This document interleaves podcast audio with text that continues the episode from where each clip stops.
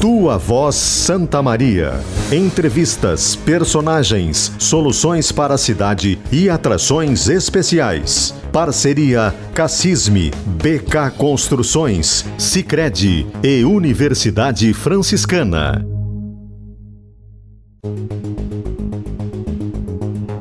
Amanda Boeira.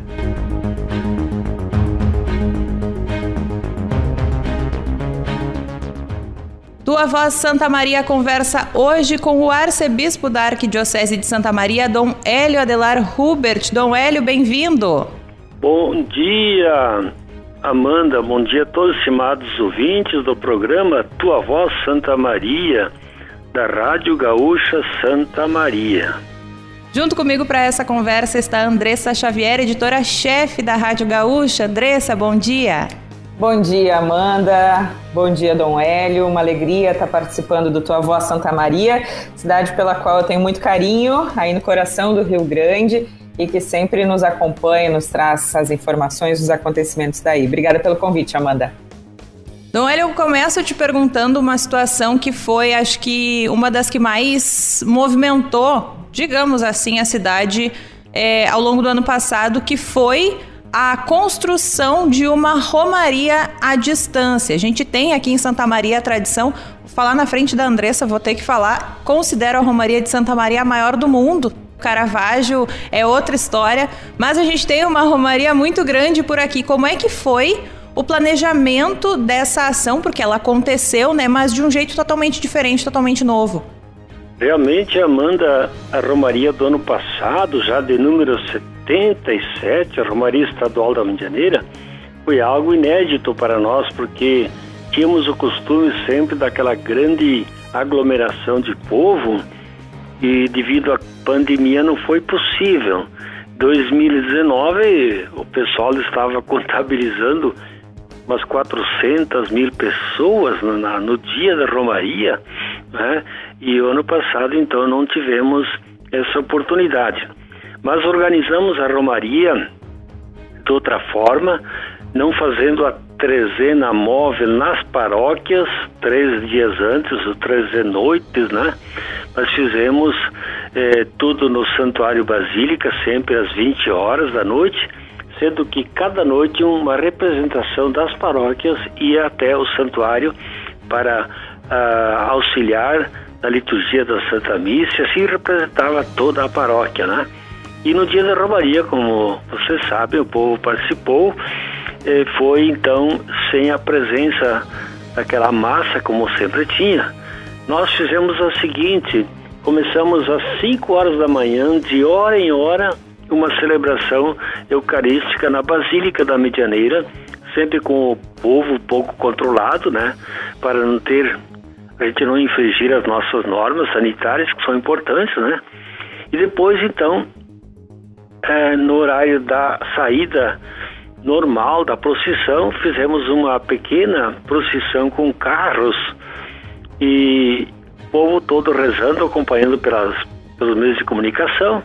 Fomos até o Santuário Basílica, onde às 10 horas teve a missa transmitida pela Rede Vida para todo o Brasil e outras emissoras e televisões que puderam nos acompanhar. Então assim aconteceu a Romaria de uma forma diferente. E para esse ano, Amanda, nós estamos já preparando toda a Romaria com o tema, o lema, já foi escolhido e estamos sempre com dois planos. O A seria o normal, com a aglomeração de povo, e o B, se essa pandemia não passar, então nós, claro, sempre seguimos as orientações sanitárias, isso a igreja sempre se primou nesse sentido, né? Então faremos eh, mais proximamente, quem sabe, o plano B, como fizemos no ano passado. E assim todo o povo pode participar de uma forma ou de outra. Os que vierem de longe para a Romaria, que são acostumados, eles podem participar das missas que, que acontecem no santuário de hora em hora, sempre com aquele devido controle. Quer dizer, de momento estamos caminhando nesse sentido. Dom Hélio, a gente está falando em meio a toda essa pandemia que mudou as nossas vidas, as pessoas mais em casa, é, com dificuldades para manter seus empregos, para manter a comida na mesa, as coisas mais básicas, até as coisas é, que a gente precisa também para viver, mas de outra forma, que é o abraço, que é o carinho, que é a própria presença é, na igreja, já que a gente está falando com o Senhor. É, a espiritualidade, me, me parece, é muito forte é, e é muito demandada nesse momento, mas também há uma desesperança em relação ao futuro. Qual é a palavra que o senhor traz para os nossos ouvintes a respeito dessa dualidade de sentimentos, assim, uma desesperança, uma dificuldade, mas ao mesmo tempo estamos vivos. Nós temos essa boa notícia para comemorar. Nós uh, admiramos isso que você está dizendo e é isso mesmo que estamos vivendo. Porém, nós como cristãos sempre olhamos também para a palavra de Deus. Deus está permitindo, não é Ele que provoca isso, né? Essa, essa pandemia, mas Ele permite isso também, que sabe para nos ajudar em tantas coisas, né? Então nós como cristãos eh, queremos sempre olhar com esperança. Sabemos que não é em castigo de Deus, mas podemos aprender muitas coisas nessa pandemia. Veja, às vezes o mundo vai para um caminho que não é o melhor. Aparentemente parece que sim, mas quem sabe nós tenhamos que revisar a nossa caminhada de família, da sociedade, do mundo, da nossa economia e também da nossa vida religiosa, né? Então acho que essa pandemia eh, deve trazer para todos nós, assim, nós procuramos fazer nossos programas, nossas palavras do pastor, uma esperança. Isso vai passar. Nós confiamos no Senhor, então rezamos e vemos que a nossa vida é limitada. Ela também tem um fim. Nossa casa definitiva não é aqui, nesse mundo. Nós passamos, queremos passar bem, viver dignamente, ajudar os outros, viver a caridade, sabendo que a nossa vida definitiva é no céu, que o Senhor nos prometeu. Então nós seguimos a palavra do Senhor e incentivamos isso ao nosso povo a ter esperança, confiança, a carregar também essas cruzes tão duras, tão difíceis, né? Famílias que são atingidas, né? a, a sociedade, as comunidades é, com tantas mortes, né? E de todas as idades, de todas as classes sociais, né? Então essa pandemia ela mostra que nós somos uma grande família, que precisamos ser e viver mais solidários, nos ajudando. A igreja sempre procura incentivar os seus, os seus fiéis, né, os nossos membros das comunidades, a se cuidarem, a usar máscara, cuidar do distanciamento, usar também o, o gel e também os cuidados na alimentação e assim por diante, né? Estamos sempre fazendo isso. Porém, incutimos nosso povo a esperança e a confiança que Deus que nos criou com tanto amor, ele não abandona os seus filhos. Nós estamos agora celebrando o Dia das Mães, né? E sabemos o carinho, o amor que uma mãe tem. Esse é o amor também de Deus para conosco. Ele não vai nos abandonar. Porém, temos que fazer a nossa parte. E a gente vê, né, quanta coisa boa também surgiu nesse tempo, né? Olha todo esse pessoal da saúde, dos médicos, enfermeiros, também os cientistas, todo mundo trabalhando, unidos, né, fazendo esforço para solucionar esse problema, né? Quanta generosidade também nas, nos corações das pessoas, talvez estivesse um pouquinho meio esquecido, né? Eu vejo aqui no nosso arquidiocese, nas paróquias, todas as nossas quase 40 paróquias, todo mundo tentando ajudar as pessoas mais necessitadas, que estão com dificuldades, tanta gente que perdeu emprego, doentes ou idosos, e ninguém ficar abandonado, todo mundo ajudando. Hoje, por exemplo, nós estávamos falando com a irmã Lourdes, que aqui na nossa arquidiocese nossa região cuida um pouco mais desse setor né, da, da economia solidária. É, quantas, quantas doações que o pessoal faz e, e a gente está procurando organizar bem, que não seja um paternalismo, né? É, de servir bem as pessoas, que ninguém passe fome e necessidade. Dom Hélio, é, se é que eu posso falar assim, O senhor é o, o, primeiro dos nossos entrevistados que presta os seus serviços em tempo integral. A gente falou com médicos, mas médico em algum momento vai para casa e, e, descansa, sai do seu serviço de medicina, advogado que também sai. Como que é prestar um serviço que não existe um momento em que o senhor vai falar, não, agora eu não sou bispo. Como que o senhor consegue descansar, relaxar, aproveitar os seus momentos aí? Como que o senhor aproveita num serviço que não sai do Senhor, né? Não, nunca deixa de ser. A vida para servir o Senhor, né? Não é por causa de dinheiro, coisa parecida, senão eu teria pego outro trabalho, né? É uma vocação também, né? A vocação de ser padre, de ser bispo. Agora, no meu caso, eu sou arcebispo aqui dessa região central do Rio Grande do Sul, com, os, com seis eh, dioceses que fazem parte de Santa Maria, só para recordar os ouvintes, né? A diocese de Uruguaiana, Santo Ângelo, Cruz Alta, Santa Cruz, Cachoeira e Santa Maria. Formamos a chamada província eclesiástica. E o bispo de Santa Maria é chamado, ou então tem essa missão de ser o arcebispo. É um serviço. E a gente que doa a sua vida ao Senhor, continua nesse trabalho, tentando fazer a nossa parte. É claro que a gente também, é, Amanda, tira um momento de descanso, nós precisamos, né? Tem que achar uma forma diferente agora com essa pandemia, né? E você sabe que eu sempre gostei muito do alpinismo, né? De escalar montanhas. E já faz tempo que não dá para fazer isso, porque a gente precisa ficar em casa ou por perto e não dá mais para sair, etc, né? Estou perdendo umas boas oportunidades. Por, por, exemplo, as férias. A gente não, não pôde tirar férias, né? Mas estamos aí cuidando também da saúde, é claro do nosso trabalho, dos nossos padres, que são tantos, alguns foram atingidos também pela Covid, nós, é, felizmente, perdemos só um por enquanto, né, dos diocesanos. Agora, dos paulutinos já faleceram também alguns, mas não só de Santa Maria, de outros lugares, né? Então, a gente está cuidando os seminários também, as nossas comunidades, os nossos ministros extraordinários, diáconos. É esse trabalho que o arcebispo tem de cuidar da vida espiritual, também nesse aspecto do cuidado da vida, da saúde dos nossos grandes ministros que estão ali dia e noite também nas suas paróquias, sofrendo aquilo que a gente sofre também, com todas essas limitações que todo o povo está sentindo.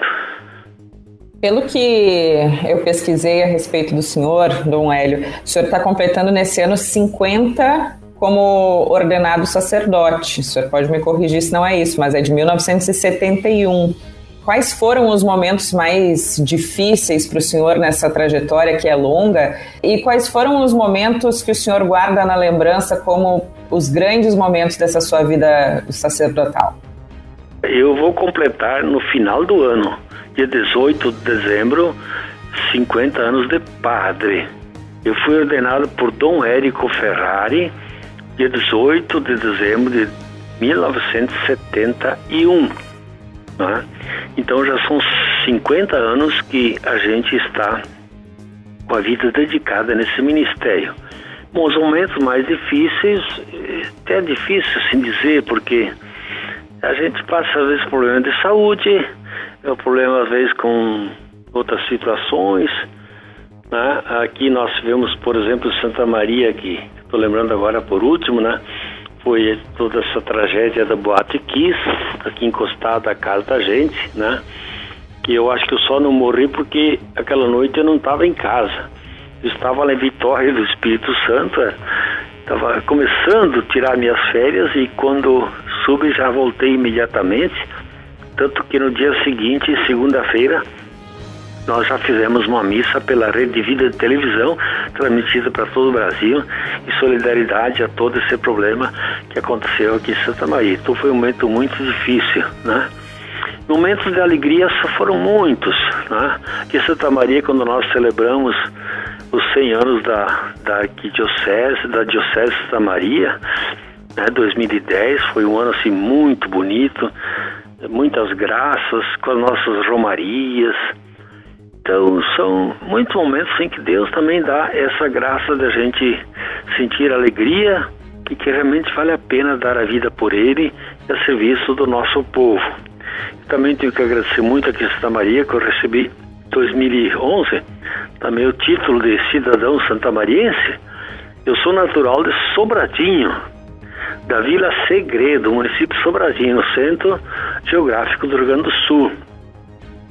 E então, mas eu adotei Santa Maria porque eu cheguei aqui já em 1958, quando a cidade celebrava o seu centenário. E nós já celebramos 150 anos mais, né? Agora, essa semana nós estaremos celebrando mais um ano de Santa Maria. Então eu praticamente toda a minha vida de, de seminarista, depois como padre, vivi sempre ajudando, trabalhando nessa, nessa arquidiocese, agora arquidiocese, mas antes era diocese, nessa cidade de Santa Maria que eu trago muito no coração. Queria mesmo lhe perguntar, e o senhor citou agora a tragédia da Boate Kiss. É uma tragédia que, claro, teve 242 vítimas, então temos 200 e poucas famílias diretamente ligadas a essa perda grande, mas eu noto que é um trauma, é uma chaga da cidade toda, do Rio Grande do Sul inteiro. É, como o senhor tratou depois dessa missa, dessas famílias, dessas pessoas que ficaram com essa perda e com esse sentimento tão ruim que o Rio Grande do Sul ainda relembra todos os anos e que eu acho que vai relembrar por muitos anos ainda? Sim, olha, nós fizemos o seguinte: nós, é claro que eram pessoas daqui de Santa Maria, mas também de outros estados, né, de outras partes do Brasil.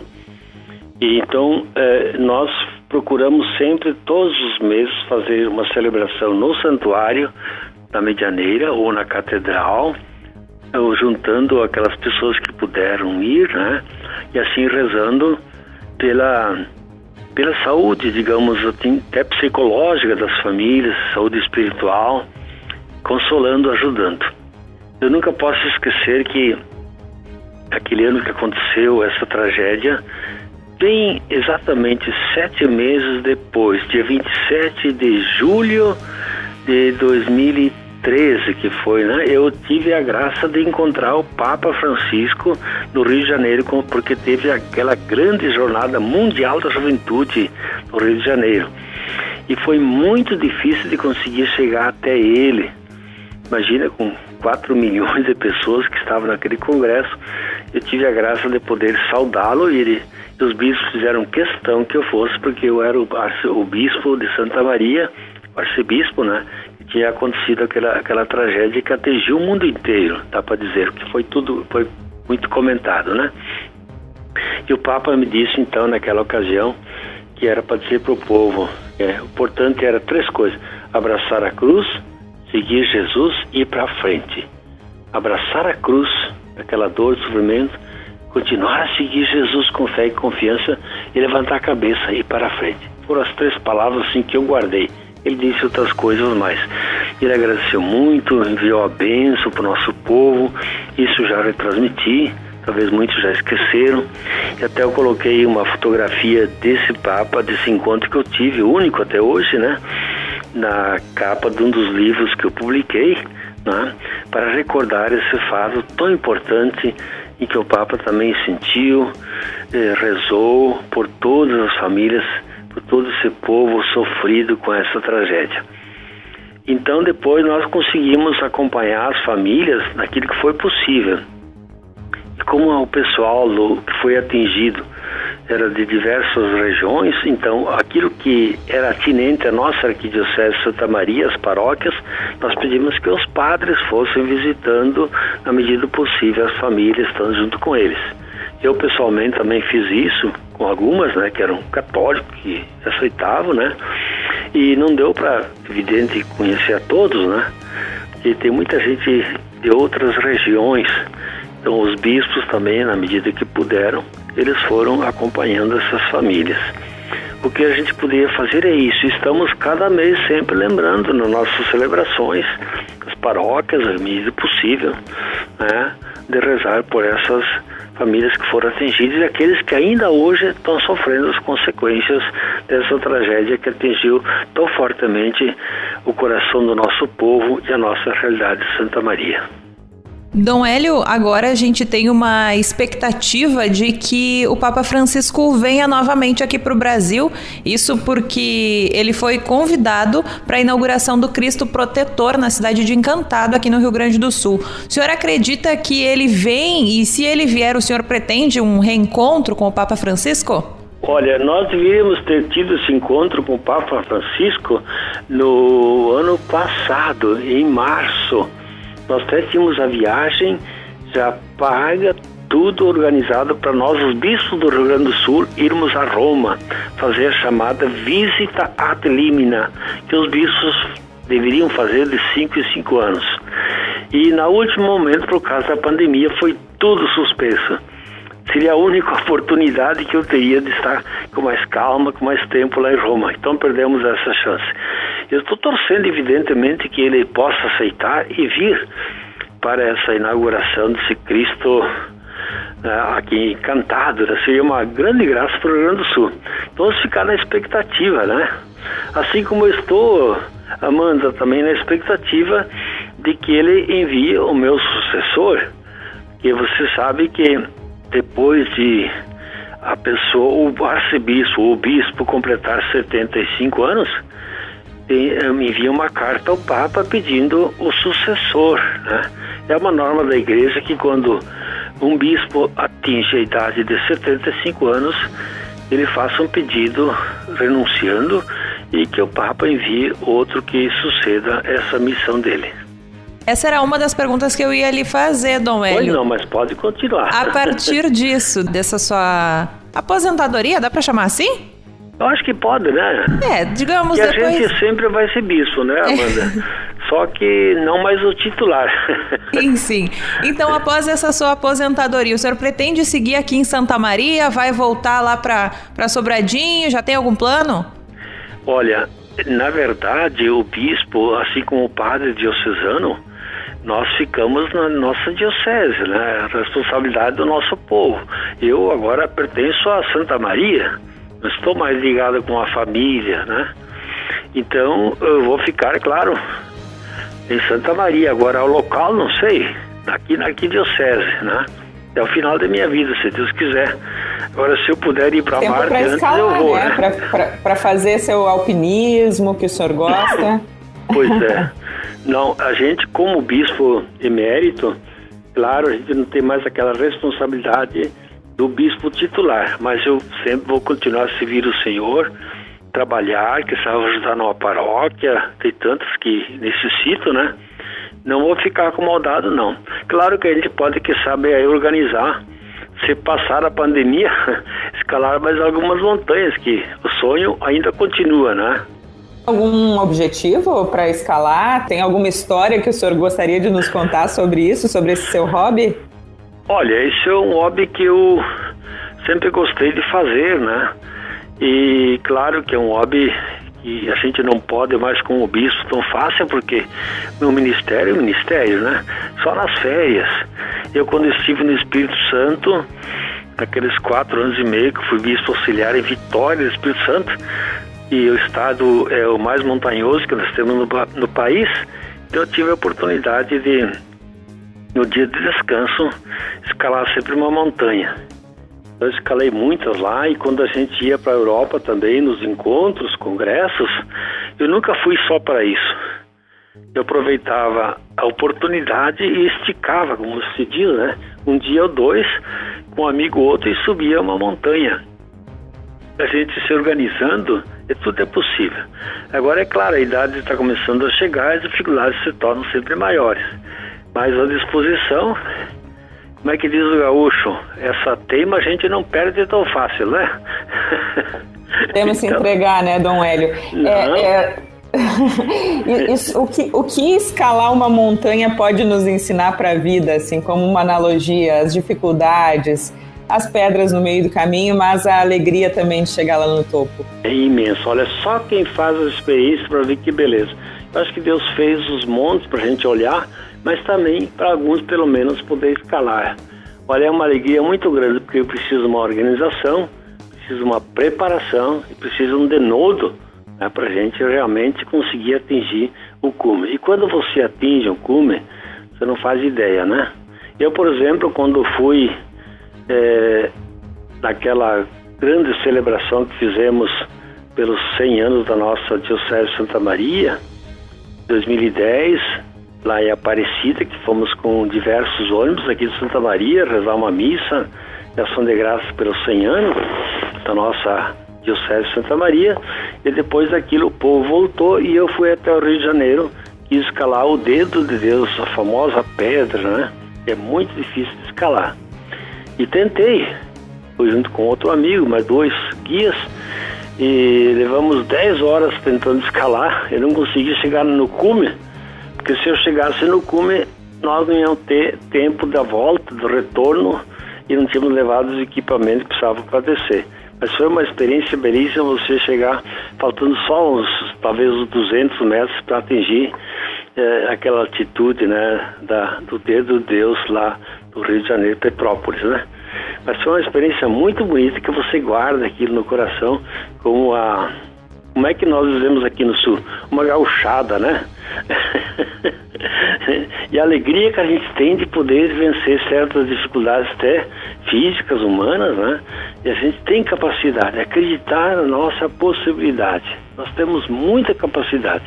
Isso é uma provocação também para os nossos jovens, pessoas aí, de, de a gente não ser acomodado. Eu acho buscar mais, eh, não para se vangloriar, não se trata disso mas capacidade nós temos. Né? Então, o nosso povo que está sofrendo hoje, a gente acreditar que a gente não pode se entregar por qualquer dificuldade, né? Eu também agora como arcebispo nessa situação toda, a gente procura se cuidar, evidente, mas não parar de trabalhar, não parar de servir, não parar de, de fazer a nossa obrigação, o nosso compromisso com alegria, oferecendo tudo a Deus, sabendo que Ele é nosso Pai. Ele nos ama, nos quer bem e a gente consegue. Dom Hélio, a gente tem aqui em Santa Maria, isso é uma, digamos, uma reclamação meio geral, assim, que a gente tem poucos lugares para aproveitar, para descansar, para relaxar. E um desses lugares que é muito apontado é o Parque da Medianeira. O espaço que fica ao lado da Basílica, né, ali junto, que costumava ser um lugar que todo fim de semana estava sempre muito cheio. Como que é, inclusive com vários eventos da cidade, né? A gente teve o Dia do Acolhimento, que era uma parceria com, com o Grupo RBS aqui de Santa Maria, um evento que enchia, trazia som, música, muita coisa boa. Como que é ver esse espaço agora menos utilizado, porque chegou a ser ponto de vacinação, né? Drive-thru, o que traz uma, uma esperança muito boa, mas como é ver esse espaço assim agora mais vazio e qual a expectativa para quando tudo voltar? A expectativa é essa que quando terminar esse, essa pandemia, que pode novamente o pessoal se encontrar, ele vai estar à disposição, né? Agora tem sempre que pensar também numa dimensão um pouquinho maior. É, é um lugar mais para encontros religiosos, né? Eu espero que o povo novamente possa voltar e a gente viver com as famílias, também as crianças, os jovens, brincar por aí. É um espaço que é nosso, né? Dom Hélio, nesse tempo de pandemia, e a gente já falou um pouquinho de espiritualidade, é, da, das dificuldades e da, também do que a gente pode aprender agora, é, mas como é que o senhor enxerga a Igreja Católica nesse contexto em relação às opções que foram criadas? Eu tenho visto é, a TV Aparecida fazendo um trabalho muito importante, a Rede Vida, que o senhor citou há pouco, fazendo trabalhos importantes de, de, de, estar presentes ou de ter esse lugar que não é físico, mas que reúne os fiéis em torno de tudo que a Igreja Católica acredita. Como é que o senhor acompanha isso?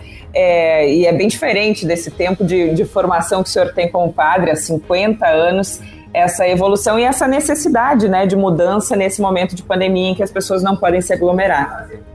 Que nós estamos crescendo e todo mundo descobrindo agora formas novas também de a gente não transgredir essa, essa realidade que vivemos pandêmica, mas tentarmos sermos criativos e alimentar nossa fé, não perder aquela ligação que a gente sempre teve com a igreja, com a comunidade, com os sacramentos, com a oração. Então as nossas igrejas, nossas comunidades estão sendo reavivadas. Né? Pedimos aos padres que agora com com essa pequena abertura que está havendo, E também muitos conseguiram durante todo esse tempo manter contato com as comunidades através dos meios de comunicação, que a gente talvez antes não usava tanto, né? ou então mesmo os congressos, reuniões que nós fazíamos, que a gente gastava muito com isso, agora tem a possibilidade de fazer dessa forma eletrônica.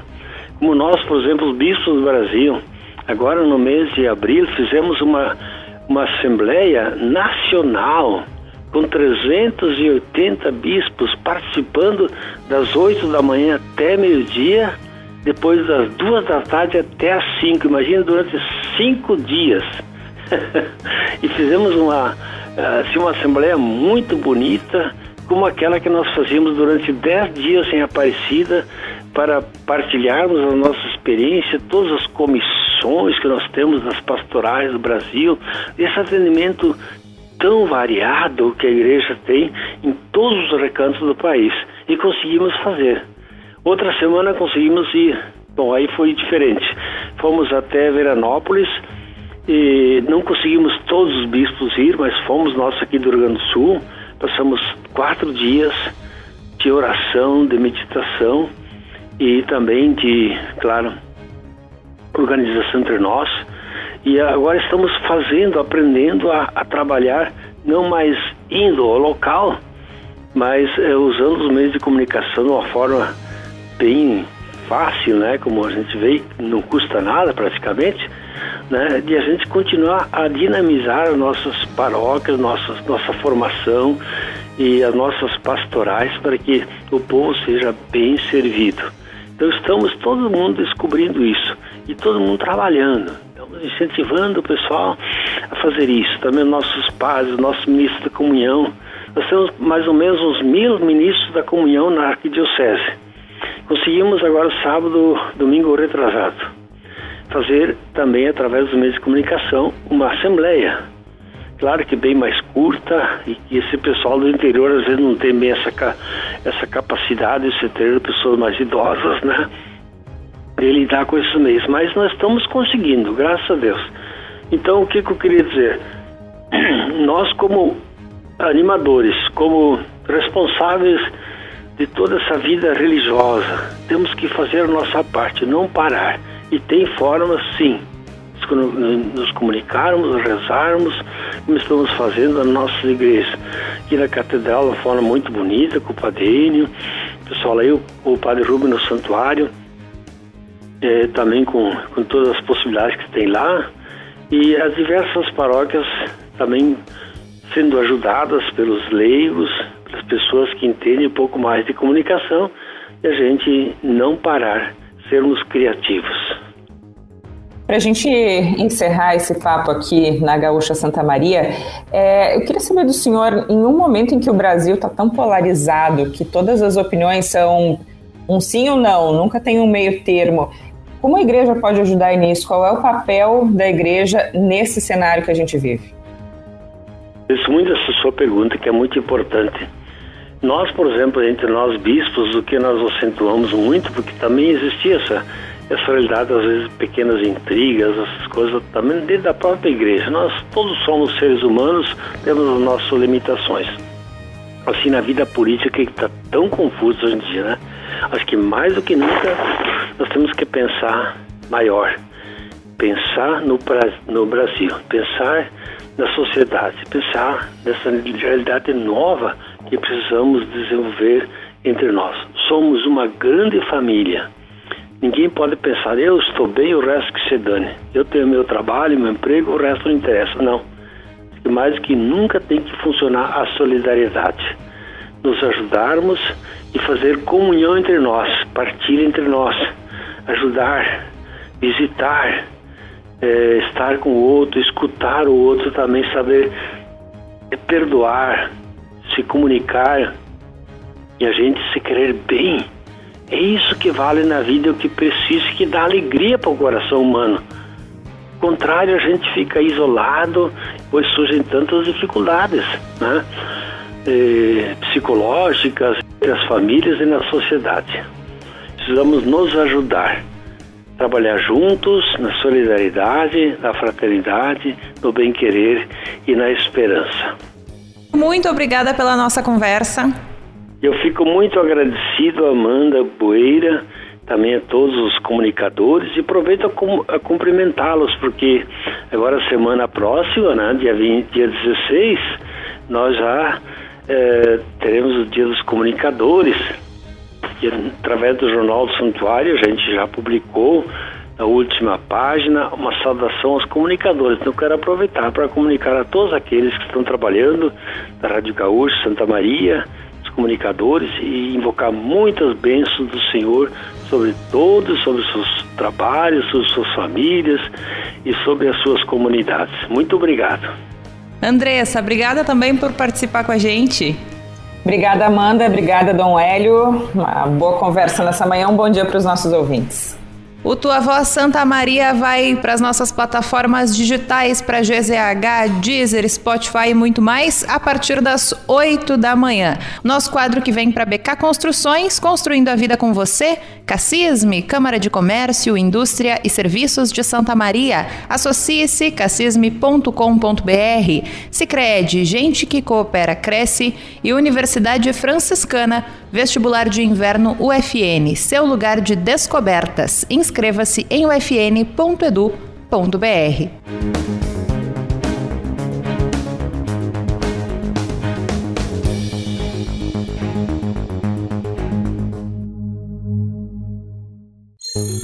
Tua Voz Santa Maria.